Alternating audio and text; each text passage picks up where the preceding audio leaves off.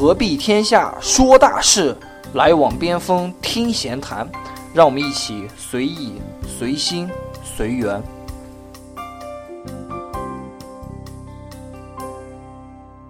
大家好，我是老边，我是疯子，欢迎收听《边锋闲谈》第二季。上一期呢，因为我这边软件的原因啊，给大家拖更了四五天。那从这一期开始呢，我把软件一定提前调试好，保证不会拖更。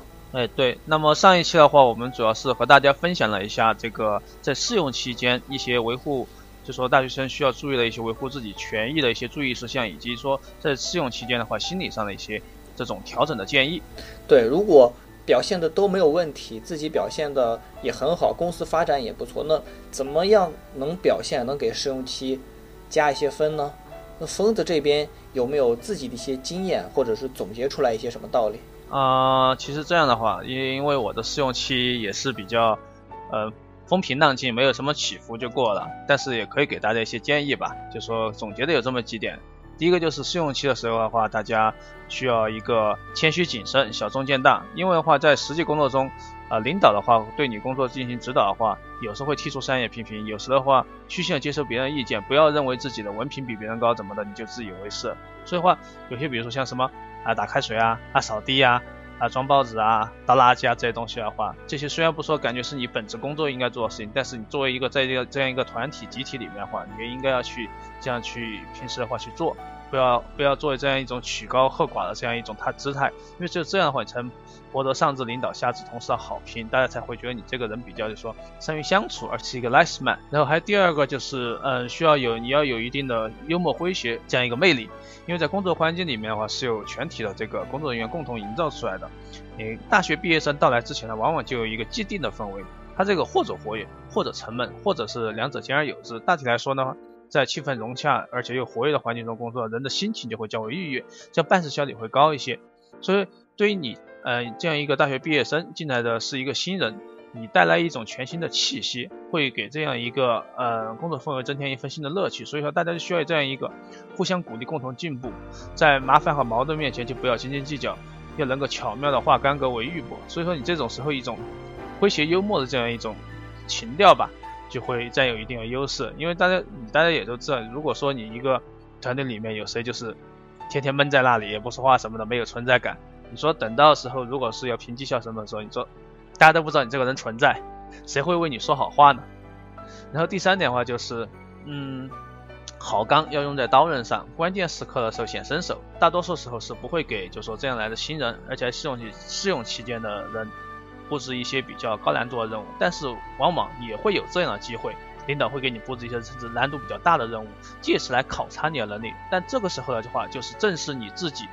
展现自身能力的大好机会，所以说对于呃应届毕业生来说的话，就是说在这个时候需要善于把握这样的时机，利用你所学的一切的专业知识，发挥自己的主观能动性，呃动脑筋，把这些任务办得圆圆满满，万无一失。这样的话，就是说才能让大家对你在这种关键时刻刮目相看。最后一个就是发挥特长，真诚合作。嗯，现在的话，我们大学毕业生的话都是比较复合型的人才了。不是一种呃专科性的人才，所以说不光不光的话要学好专业知识，其他方面的话也会广泛涉猎。嗯，自己的特长吧，就是逻辑思维的话，罗胖也说过，就说要做一个手艺人，呃，能够一招鲜吃遍天。特长的话，才是你自己与同事以及别的大学生相比来说所独有的优势，很大程度上决定了毕业生能否胜任这个岗位。所以在试用期之间呢，就是要做到有什么特长，就要发挥什么特长；有多少特长，就要发挥多少特长。这样的话。嗯，才会给人留下非常良好的一个印象，不过大家不会觉得你就是就说怎么说平淡无无奇的白开水啊？可能的话就这四点吧，我觉得。那个老边，你那边的话有没有一些可以也给大家分享你的那种试用期之间的一些经历呢？好，刚才疯子这边更多讲的是一些技能方面的，但是呃，稍微有几年工作经验的人都知道啊，咱们往往。呃，一个人给大家留下好的印象的时候，咱们是怎么去回忆的这个人呢？可能会说这个人，呃，待人接物比较好，或者是他性格比较好。技能固然是一方面，但是我们潜意识中会评价他这个人怎么样。所以说，大学毕业生呢，不仅仅要能完成工作上的事情啊，还要注重自己的情商，提高自己的情商，也就是提供办公室政治啊。其实我不是特别喜欢用政治啊。前几天在知乎上看到这个一个特别搞搞笑的一个帖子，说你在职场上碰见过一些什么腹黑的事情？有一个下面比较搞笑的一个回答，就是说，呃，看见一个月薪，看见一群月薪几千块的人在谈办公室政治啊，确实，嗯，不应该用办公室政治，就是说，大学毕业生更多要。怎么去处理职场的一些人际关系，包括你上司还有同事之间的一个关系？举一个例子啊，就是，呃，虽然不是一个应届毕业生，但是能看出来一些端倪啊。呃，我们公司就是我们组新来的一个做设计的，就是他年纪也比较大了啊，八四年的啊，请原谅我把八四年的同学黑黑了一遍，毕竟八四年确实相对相对于九零后的这个年纪确实有点大了，因为公司要招八四年的话，其实成本是比较高的。这个人来了之后呢，每天来的特别晚，啊，就是属于那种，呃，公司迟到时间的最最上限，就是公司迟到一个小时之内，可能扣的扣的钱不是很多，他基本上是迟到半个小时左右，每天走的也是特别早。他为什么这样做呢？有没有了解过呢？所以我就在想，他为什么这样做呢？如果你是一个 leader 的话，你会你会怎么样去认为他？尤其是他的专业技能，虽然说可以，但是说表现的不是特别好。就是在一个专业技能还好，呃，就是属于中上等的水平，但是他在人际关系这方面是一点都没有没有做一些事情，同时他是属于那种早上来的晚，下班走的早的，大家去去怎么样怎么样去认为这个人？那我觉得，如果作为一个 leader 来说，这样的员工的话，其实就是属性价比不高呀。对，就很显然就是属于性价比不高，纵使他的专业技能可能是属于中上等，所以这这里就提到。你如果说你能力比较强，属于中上等的话，怎么去处理这个人际关系？大家往往潜意识里以为，这种人人际关系，或者是前面说的这个什么政治啊，可能在，嗯，就是互联网公司可能不会存在，一般是存在于这种国企或者是公务员的这个里面。但是，不得不承认这个现象其实是客观存在的，古今中外都是客观存在的。处理好人际关系啊，固然也是试用期里面非常重要的一个事情。因为的话，就是说你工作的话，其实很多时候是和人打交道，对吧？所以话，你你很多项任务话，大家都讲是 team work，所以的话，你那个一个人是不能把那个事情就一个人独搞出来的。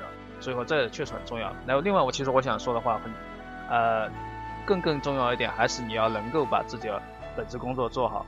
该做的工作做好做出色，这是绝对的基础。尤其对于刚出校门的大学生，志向都比较远的，恨不得一下子就做成一件大事，说来博得领导的赏识，却忽略了说要把自己手头工作做好。实际上的话，你即便你从狭隘一点来说，你真的要做大事，你也得把上当下这种跳板得铺好，对吧？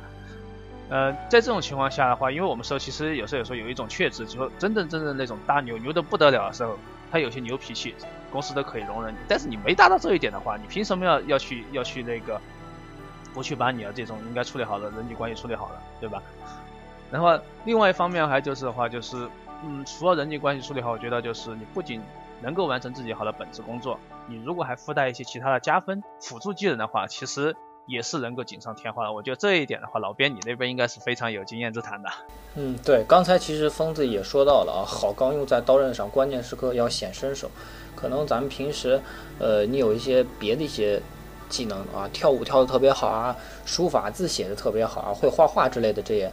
假如说这个公公司年会的时候，你能把这些自己的一些擅长的东西表现出来，或者在日常工作中你就能表现出来，这其实是很加分的啊。呃，主要还是要一定要是先做好咱们的本职工作。刚才提到了人际关系，这里也是想再补充一点啊。嗯，其实这种怎么处理人际关系也是。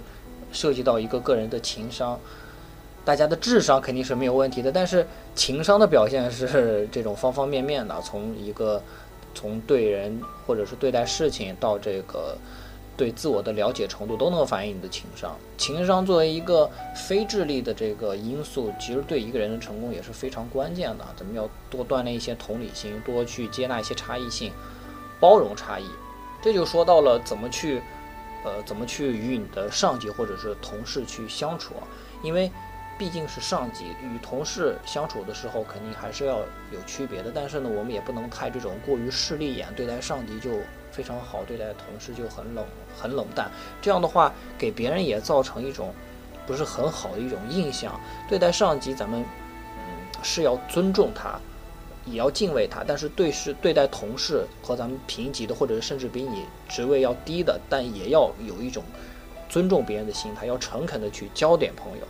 与上司交往的过程中，咱们肯定会受到一点委屈啊。这时候，嗯呃，有些应届毕业生可能心里就是说：“你牛什么呀？你不就是比我多干几年吗？我为什么要受这样的委屈？”可能就会有这样的一种心态啊。但其实，嗯。吃亏呢未必是一件坏事啊，咱们有的时候换一种角度去看这个问题，把眼前这种小事做好，可能会让你的上司对你有一种不同的认同和赏识。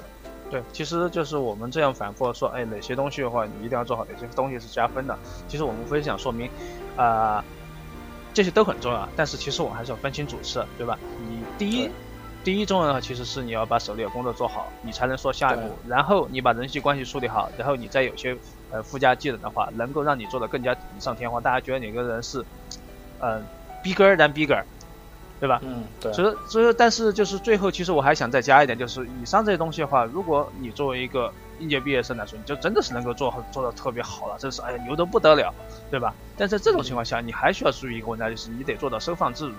你有些东西能做一百分，你但是你其实你能做一千分都没问题。但是在这个情况下，你可能得考虑一下，是不是先做个九十分就够了？因为对于新人来说，有时候你不要过早去撞自己的这个天花板，你还是得给自己留下一点成长空间的，对吧？而且我们中国自古讲究讲究枪打出头鸟，你好歹如果你真的牛得不得，你好歹还是要给老同事一点面子，对吧？这也是你能够去和谐处理处理人际关系的一种方式。